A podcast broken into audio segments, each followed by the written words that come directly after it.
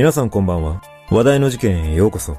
今回取り上げる事件は、高校教師、元教え子殺害事件です。この事件は、今から約37年前に高校教師の男が、元教え子と不倫の末に起こした事件ですが、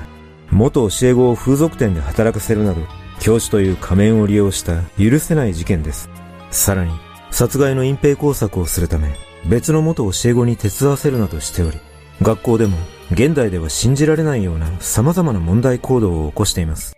一体、この事件はなぜ起きたのか？犯人の教師はどんな男だったのか？まずは、事件概要からどうぞ。事件概要1986年10月14日午後10時半頃、岐阜県羽島市の中古車販売店の駐車場で何かが燃えていると通行人から119番通報があり、消防署員が駆けつけると、焼け跡から若い女性の黒焦げた遺体が発見された。その後の調べで、焼死体となって発見されたのは、名古屋市に住む元化粧品会社社員の女性 S さん、当時22歳と判明し、手に縛られた跡があったことから、警察は殺人の可能性が高いとして捜査を開始した。すると、捜査の結果、名古屋市に住む岐阜県立高校の男性教師 K、当時38歳が容疑者として浮上し、その後、殺人と死体遺棄の容疑で逮捕されたが、驚くことにこの男は S さんの高校時代の元教師だった。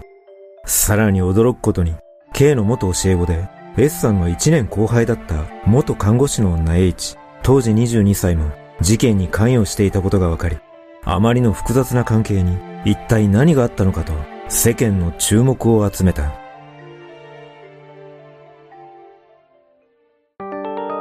問題教師。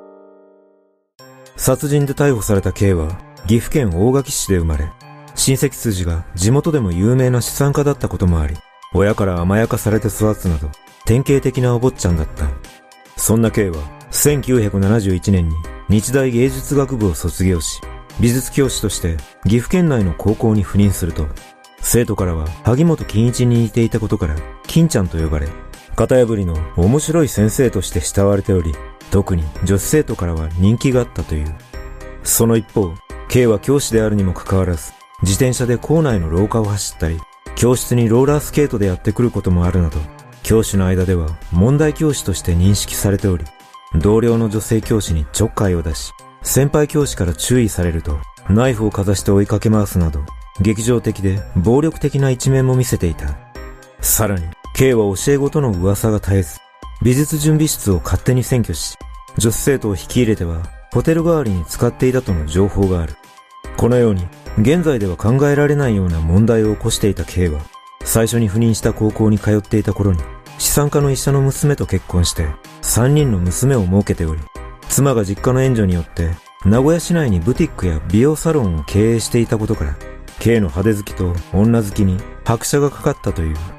そんな中、妻の帰宅時間が不規則だったこともあり、次第に夫婦の間に距離が開き始め、ついに K が教え子と付き合っていることが発覚すると、妻は子供を連れて別居を始めた。しかし、そのような状況になっても、K は心を改めることはなかった。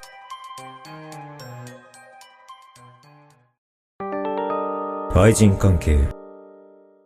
1979年、K は S さんが通う高校に赴任すると、これまでと変わりなく派手な服装で授業を行うなどして生徒からの人気を集めていた。しかし、K は美術教師という立場を利用し、女子生徒にデッサンのモデルと称してヌード写真を撮るなど、同僚教師からはこれまでと変わらず問題視されていた。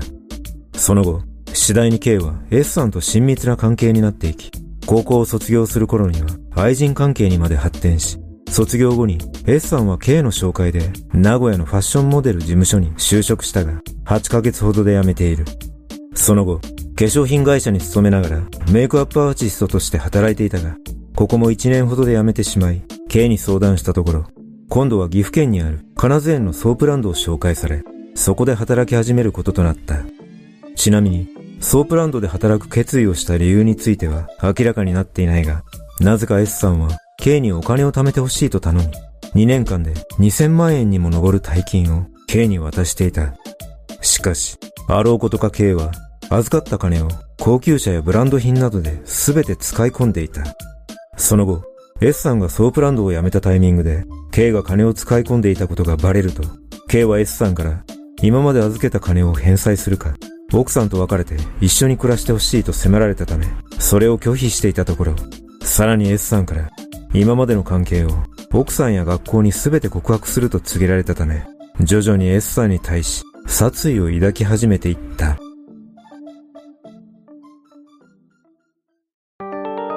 残忍な犯行。S さんに殺意を抱き始めた頃、K は高校の教え子だった H から、ある青年との縁談について相談を持ちかけられ、H と再会することとなった。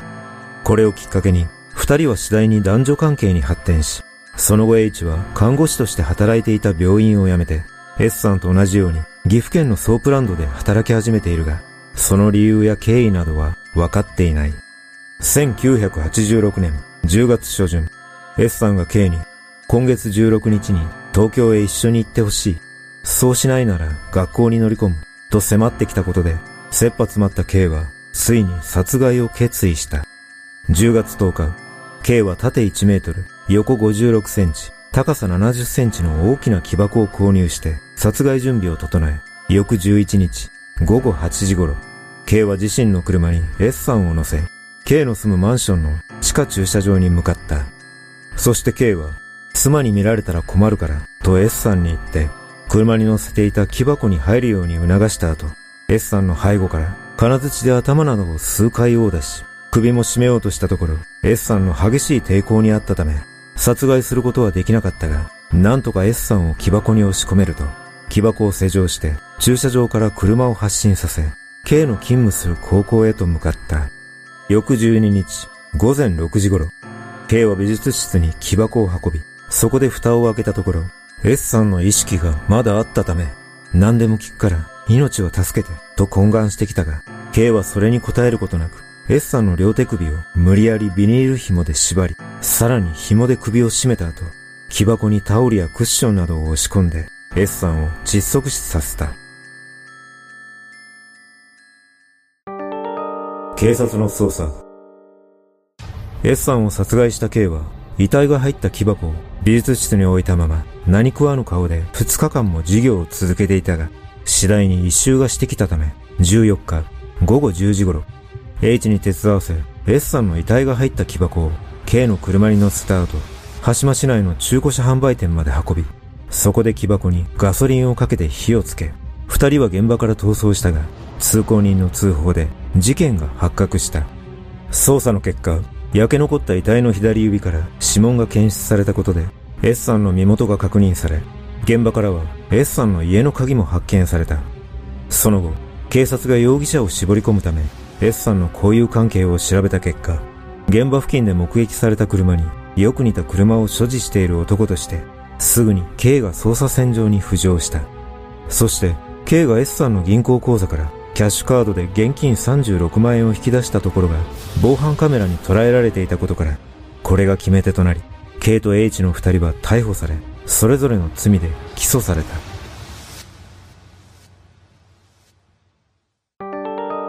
裁判の行方。1987年12月8日岐阜地裁で第一審の判決公判が開かれ裁判長は現職の教師が学校で元教え子を殺すという事件は社会に強い衝撃を与え教師に対する信頼を揺るがせた責任は極めて重大と厳しく指摘した一方被告が精神的に追い詰められた結果いわば苦し紛れに刊行したものと見る余地があるとして K の無期懲役の求刑に対し、懲役15年を言い渡し、H には懲役1年6ヶ月、執行猶予3年が言い渡されると、検察は K に対する判決を不服として控訴した。1988年6月21日、名古屋高裁で K の控訴審判決が開かれ、裁判所は被害者を長時間密閉した木箱に閉じ込めるなど、冷酷非常で、指紋を消したり、アリバイ工作をするなど、計画性も強いとして、犯行動機も殺害方法も極めて悪質であると指摘し、さらに、言い訳に終始するなど、真面目な反省の態度が見られないことから、上場酌量の余地はないとして、一審判決を破棄し、無期懲役を言い渡した。その後、弁護側が判決を不服として上告したが、1990年2月23日、最高裁は上告を棄却したため、K の無期懲役が確定した。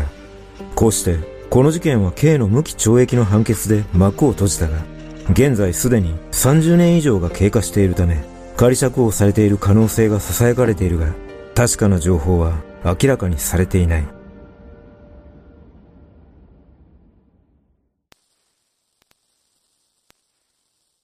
実は、法務省は無期懲役受刑者について、刑の執行が開始された日から30年が経過した時は、1年以内に仮釈放審理を開始すると定めており、仮釈放を許す決定がされなかった場合、最後の仮釈放審理の日から10年が経過した時は、再度1年以内に仮釈放審理を開始するとしています。そして、仮釈放された者は監視下に置かれ、長期の旅行や転居には保護観察官の許可が必要となっており、さらに月2回保護観察所に行かなければならないとされています。